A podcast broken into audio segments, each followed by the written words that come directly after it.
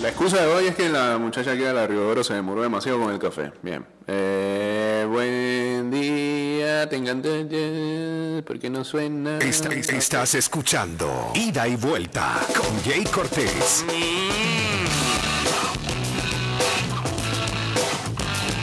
Buen día.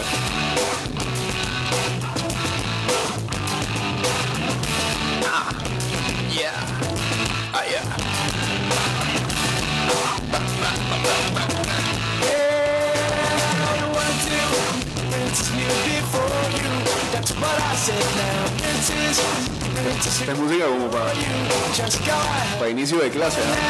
Que por cierto ya... No, por cierto, está terminando este trimestre. Semestre, trimestre. ¿Cómo que? No sé, no sé cómo es el calendario escolar de hoy en día. Trimestre.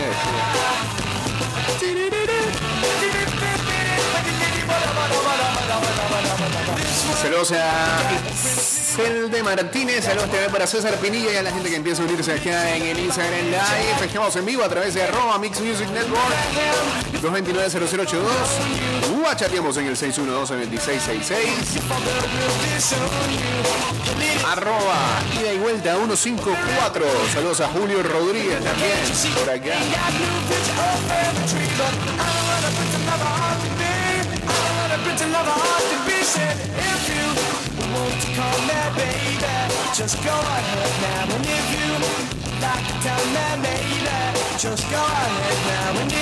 A ver, demos vuelta de una vez a lo que ha hecho noticia este fin de semana y en las últimas horas. Noticia en las eh, ¿Qué? Noticia el fin de semana. Dos países, Hai- Haití y Afganistán. La máquina.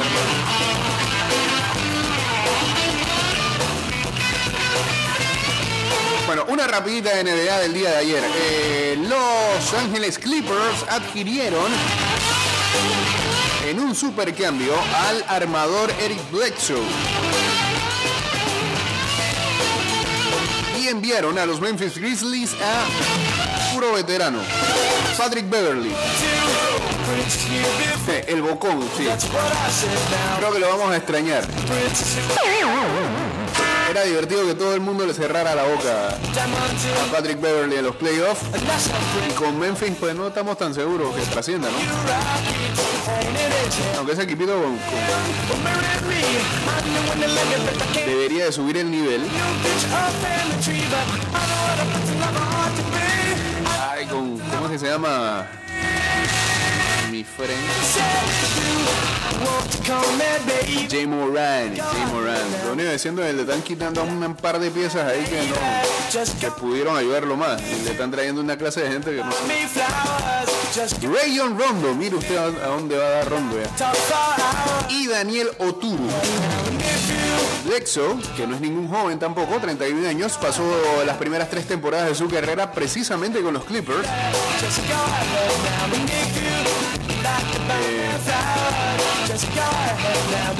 Y promedió 12.2 eh, puntos, 3.8 asistencias y 3.4 rebotes en 71 apariciones con los New Orleans Pelicans la última temporada. Lo que pasa es que Memphis lo adquirió en un cambio previo en agosto, pero nunca jugó ni va a jugar con los Grizzlies. A Blexo le queda contrato por dos años, pero su salario de la campaña 22-23 solamente está parcialmente garantizada.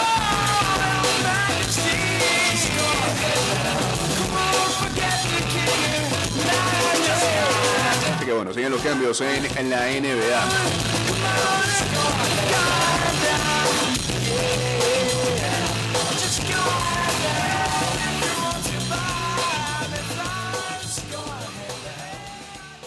A ver, ¿qué más? Eh, noticia, bueno, eh, ayer terminó una jornada más de la LPF. Qué linda.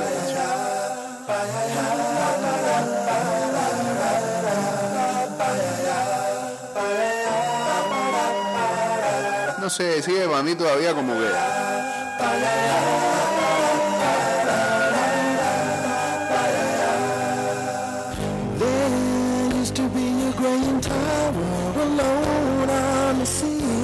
equipos no no se suelta.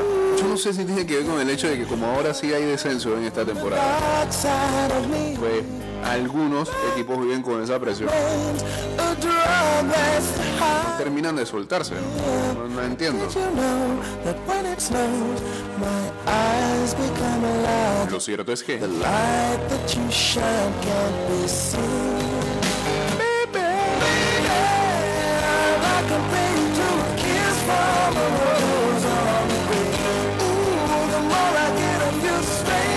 resultados, los resultados, los resultados fueron los siguientes en esta segunda jornada. Primero el día viernes con la victoria de Universitario sobre el San Francisco, allá en el Agustín Muquita Sánchez, lo que todavía hunde más en el último lugar. Al San Francisco, que qué va. Eh, se nota que ahora juegan o proponen otra cosa, pero de nada vale se siguen cayendo las derrotas y no suman puntos.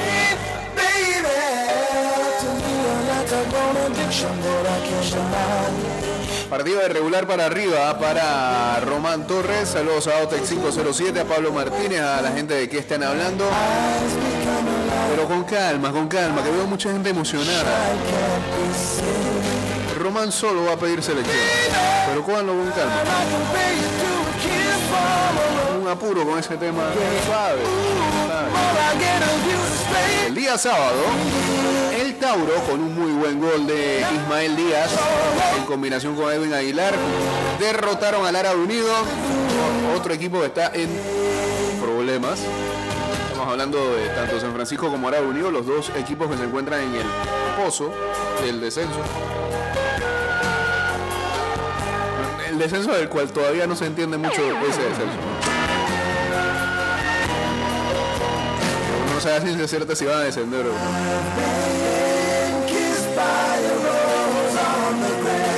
Mientras tanto, con gol de Alexis Palacio, el CAI derrotó al Veraguas que sigue sin sumar a puntos en ah, el inicio de este torneo. 0-1, ahora cayeron en casa. Mientras que Herrera, como dicen los reviews, tuvo mayores oportunidades para llevarse el encuentro. Terminó empatando con el Atlético Chiriquí 0-0. Y ayer, sendos empates también. Plaza Sporting 0-0. Una de Marcos Allen ahí salvó al final. El campeón todavía no despliega el fútbol que estuvimos acostumbrados a ver en la temporada pasada. Es temprano todavía. Cabe destacar.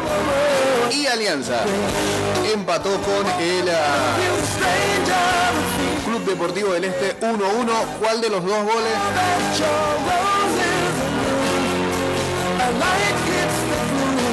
Más fortuitos por errores del rival.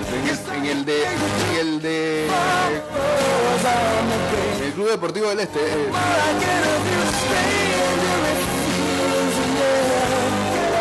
La defensa de Alianza totalmente perezosa en ese gol.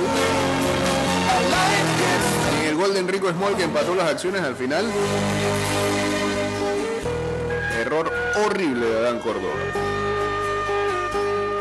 Arquero prácticamente se la dio ahí.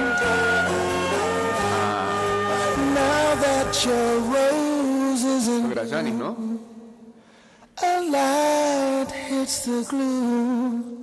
A Chiari, a Chiari.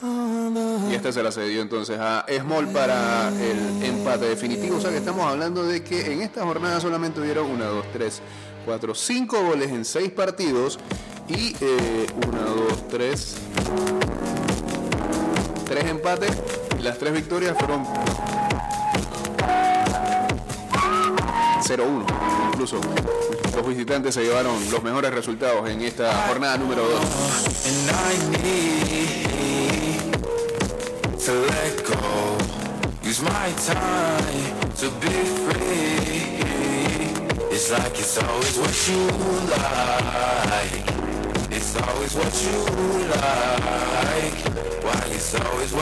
Hay otra cosa que no se entiende y veo que este, la LPF bajó esa tabla. ¿a qué vamos a jugar esta temporada? ¿A conferencias nuevamente o a tabla general? Ayer vi que el EPF en sus redes sociales subía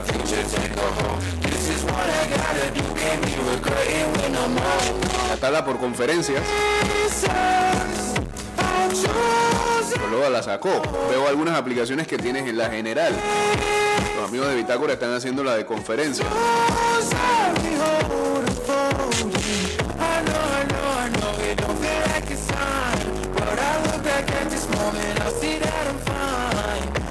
El descenso seguía en, lo- en el general. Cuidado todo.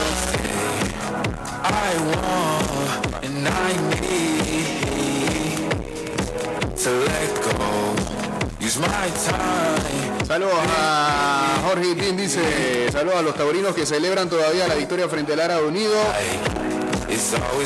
Clásico de copas muy reñido, 41 victorias para el Tauro, 40 empates, 38 del Árabe. Quitaron la tabla porque tenía errores. Ah, bueno. La que yo tengo acá es la general. Usted después me mandó una que es zona este, zona este. En la este, Alianza es el líder, eso fue lo que vi. Al igual que Tauro 4 puntos. Costa del Este tercero con 2 puntos. Eh, Plaza Amador también tiene 2. Sporting San Miguelito 1. Y Árabe Unido 1. En el oeste, 6 puntos para Universitario. 4 para Herrera Fútbol Club. El CAI tiene 3. Atlético Chiriquí 2. San Francisco 1. Y Veraguas sin puntos en estas dos primeras fechas.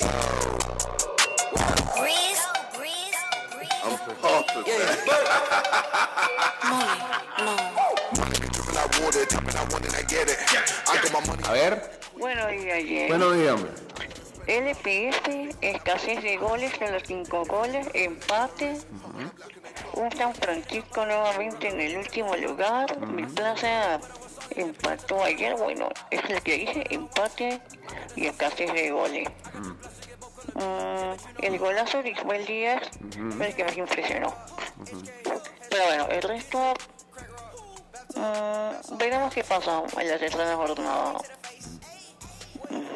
Espero que Plaza mejore. Saludos. Es como el resumen de lo que dije, pero de... Salvo la última parte. ya eso es ya pensamiento suyo como aficionada.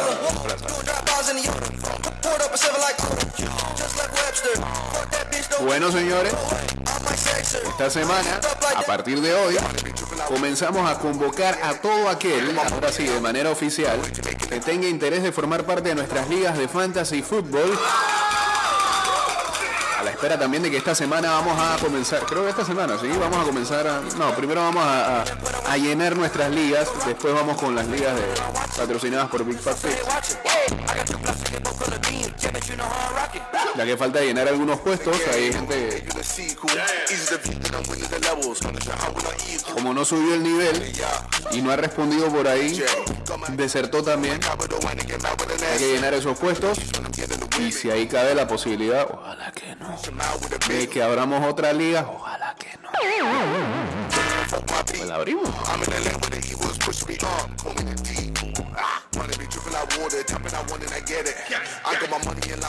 Así que ya saben, el que esté interesado, ya saben que nos pueden enviar su correo a eh, cualquiera de nuestras cuentas, arroba ida y vuelta 154 en ah, Twitter, Instagram y en nuestro fanpage en Facebook. Un DM ahí. Y listo. Y solamente estén a la espera de que llegue la confirmación, la invitación, entran, se registran, no hay más nada que hablar. O si no, acá mismo, ¿eh? El 612-2666, ahí mandan su correo.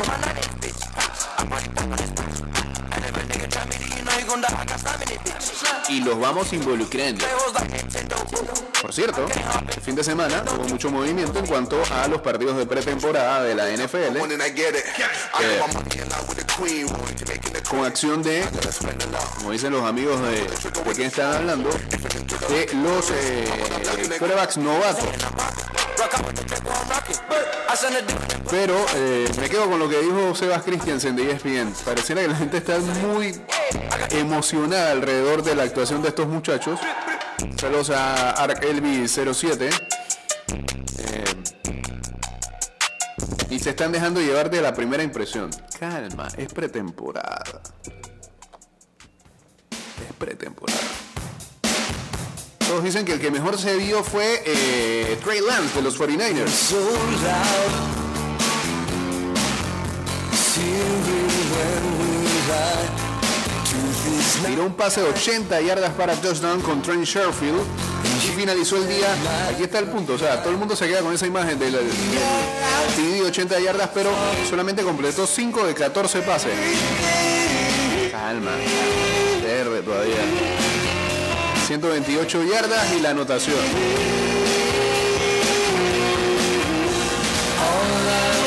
Consideren que eh, de los nueve pases que falló, eh, tuvo cuatro drops de sus recibidores también.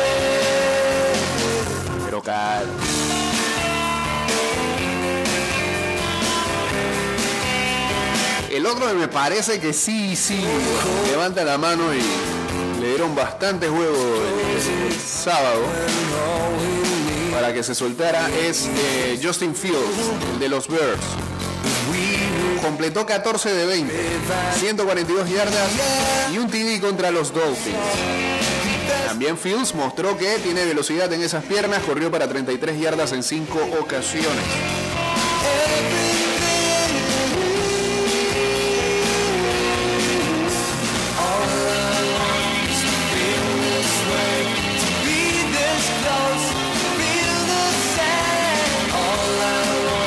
Mientras el pique número uno, Trevor Lawrence con los eh, Jacksonville Jaguars. Al parecer, por lo que indica eh, la acción que tuvo este fin de semana,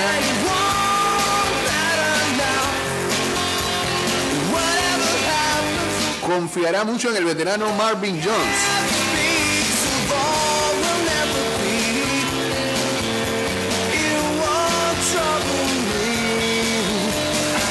La conexión Lawrence Jones se reportó tres pases de 52 yardas.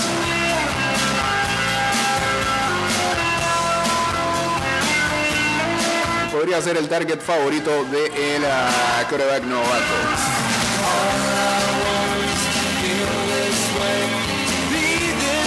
Dice, eh, dice por allá, Cloro, te diré que Justin Fields tiene buena pinta para ese Bears offense y es lo que digo. Me parece que de todos es el que mejor se vio. Hay que seguir trabajando, pero se nota. Saludos a César Pinilla, feliz inicio de semana.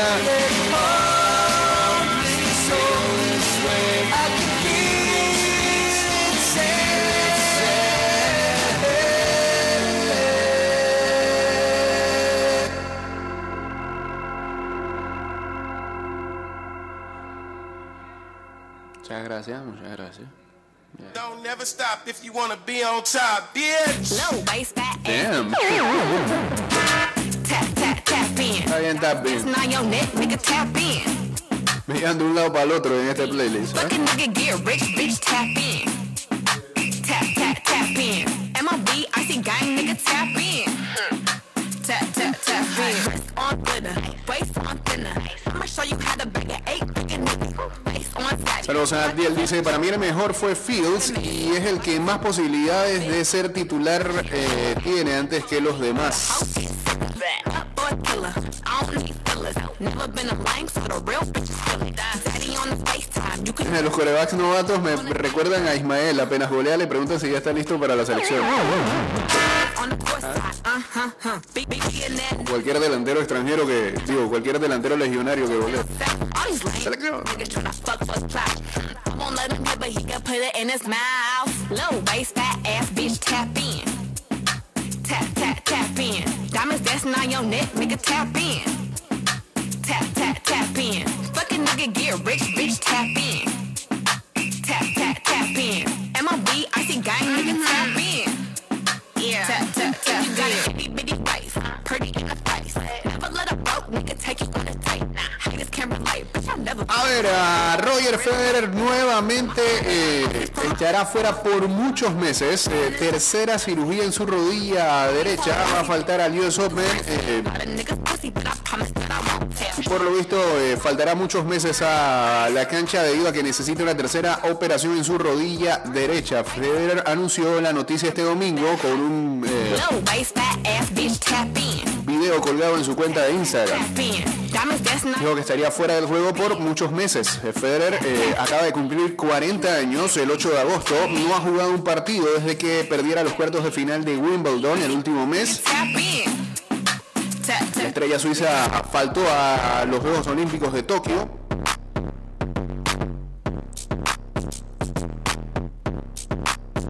Y ya había perdido más de un año de acción después de haber tenido eh, una operación en el que se también se reparaba su rodilla después del Abierto de Australia 2020 en febrero. Procedió a la cirugía de ese año en junio. Ahora mismo, Federer, Rafael Nadal y Novak Djokovic están todos empatados en el récord de eh, más títulos de Grand Slam con 20 cada uno. El último Grand Slam de este año arranca el 30 de agosto en Nueva York con el US Open y eh. Roger no va a estar ahí.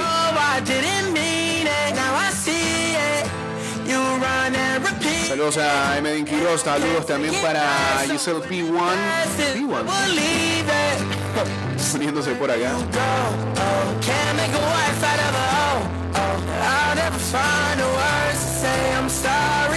A a. Y la reencarnación de Vix que tienen los Falcons se le ve potencial a ese Felipe Franz. Hay, bastantes insiders de Atlanta remando al pelado. Algo con calma. Se le vio bien en esa corrida, pero creo que fue lo único destacable.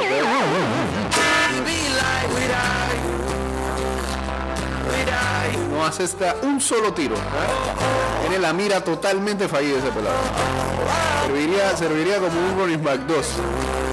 En todo caso, como un factor X ahí. Se debe correr con alguien. No, no sé si para la posición. El que sí me decepcionó totalmente es AJ McCarron. Ese señor se fue al pozo total. Tratando de buscar trabajo para decir que quedaba como ahí como el backup de Matías. Pero mal.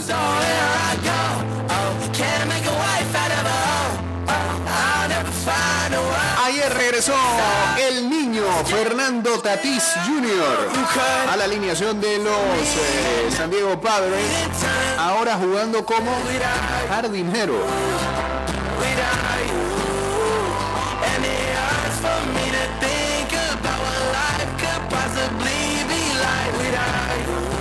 Y dice que cuando estaba en, eh, la práctica de bateo previo al partido, se decía, hazle recordar por qué te extrañaron. Y cumplió la meta el ah, jugador todo estrella de tan solo 22 años. Luego de venir de la lista de lesionados, conectando dos cuadrangulares en su primer partido luego de eso, empujando cuatro carreras y llevando a los padres a una victoria de 8 por 2 sobre los Arizona Diamondbacks el día domingo. Jay Cronenworth también conectó cuadrangular y ayudó a San Diego a eh, salir de una racha de cuatro derrotas consecutivas.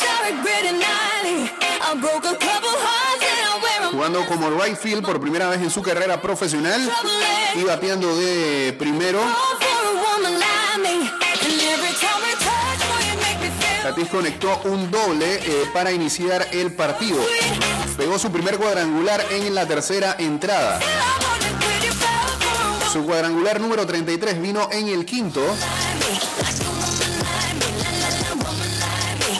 Y en la primera base de los padres, Eric Hosmer, dijo Fernando Vin Fernando. Nunca nos deja de impresionar este muchacho. Fue el quinto partido multicuadrangular eh, esta temporada para Tatis y el número 8 en su carrera. Con todo, y que, con todo y que ha ido como dos veces a la lista de lesionados esta temporada, dos o tres. El tipo es candidato para llevarse el MVP de la Liga Nacional. Increíble. Saludos a Diego Astuto.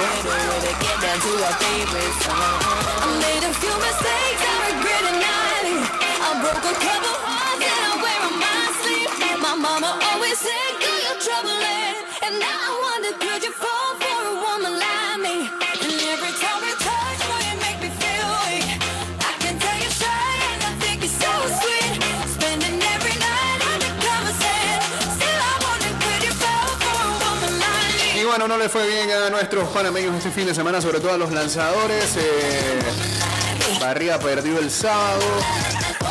Ayer perdió Paolo Espino en la derrota de los nacionales de Washington sobre los Bravos de Atlanta. Eh, ahí lo único bueno de destacar es que los Bravos ahora son líderes del este. De la nacional. Líderes en solitario, no hay empate por primera vez en el año. Termina este programa en Spotify y Apple Podcast.